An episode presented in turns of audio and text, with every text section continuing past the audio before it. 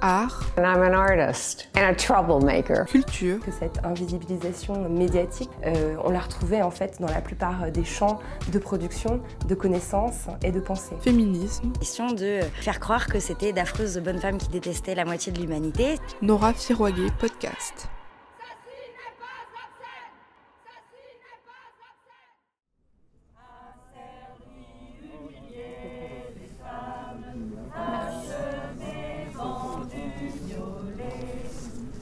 Mercredi 25 novembre, c'était ma première manif. J'habite pas dans une ville géante, donc on n'était pas nombreux et nombreuses, mais pour une première, c'était pas trop mal.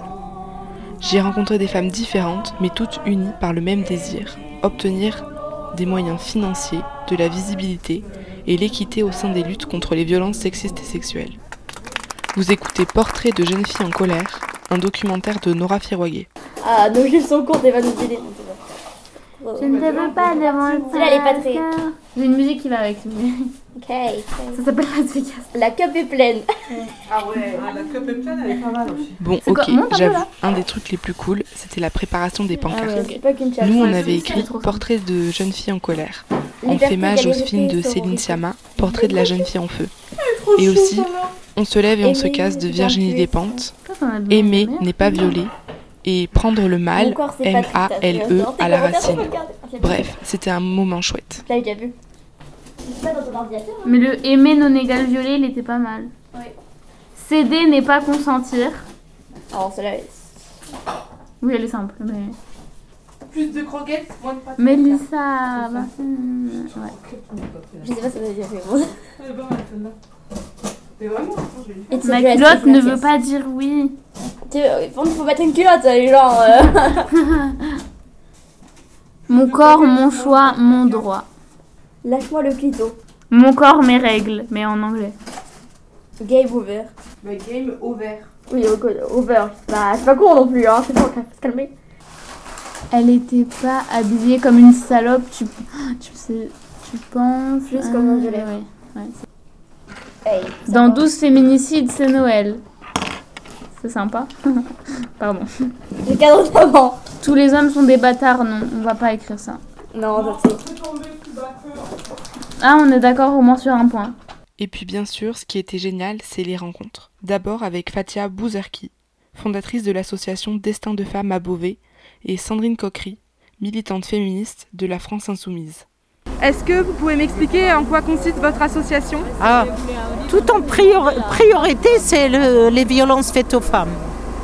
J'ai été victime pendant des années et là, je suis, euh, ça fait fera 16 ans que je me bats pour euh, que les violences cessent. Comment vous mettez ça en place Ah, par des actions, par des, des actions, des débats, des sorties, euh, euh, et puis des réunions, des activités. euh, D'accord, merci. Ici ou dans un endroit plus calme Euh, on peut se mettre un peu là-bas Euh, Oui, dans un coin comme Ouais, ça dans un coin. Alors, est-ce que vous pouvez vous présenter? Oui, alors je m'appelle Sandrine Coquery. Euh, je milite à la France Insoumise. Je milite au sein du groupe euh, Égalité Hommes-Femmes de la France Insoumise et également euh, en- dans le groupe LGBTI. Euh, donc, euh, parce que ce sont des causes qui sont liées, que la discrimination des femmes, de la sexualité en règle générale, qui s'imbriquent les unes les autres. Et donc, c'est très important de faire un, un lot de, de- de toutes ces luttes. Pourquoi c'est important de manifester? C'est important de manifester pour montrer qu'on est là, pour euh, attirer le regard des gens qui ne sont peut-être pas très sensibilisés à la cause et leur montrer que, euh, eh bien, il faut qu'ils s'y intéressent parce qu'ils sont certainement quelque part touchés quelque part, et, et qui s'en rendent pas forcément compte dans le système actuel. Ben, ce que j'ai envie de dire, c'est que en ce qui concerne les violences faites aux femmes, il faut absolument que des moyens nous soient accordés pour, en effet, l'accueil des femmes, pour qu'elles puissent euh, se sortir des situations qui sont très compliquées où elles restent embourbées et que les moyens actuels alloués par le gouvernement ne, ne le permettent pas. Donc ça, c'est vraiment une lutte de tous les instants et les prendre en charge psychologiquement. Il y a beaucoup, beaucoup, beaucoup de travail à faire. Vous venez d'écouter Portrait de jeune fille en colère, un podcast de Nora Firoguet. Merci à Fatia et à Sandrine, ainsi que toutes les autres personnes présentes au rassemblement. Vous pouvez me retrouver sur Instagram, at nora-firoiguet, et pour lire les mêmes livres que moi, vous pouvez tous les retrouver avec le hashtag Norali. Merci de m'avoir écouté et à bientôt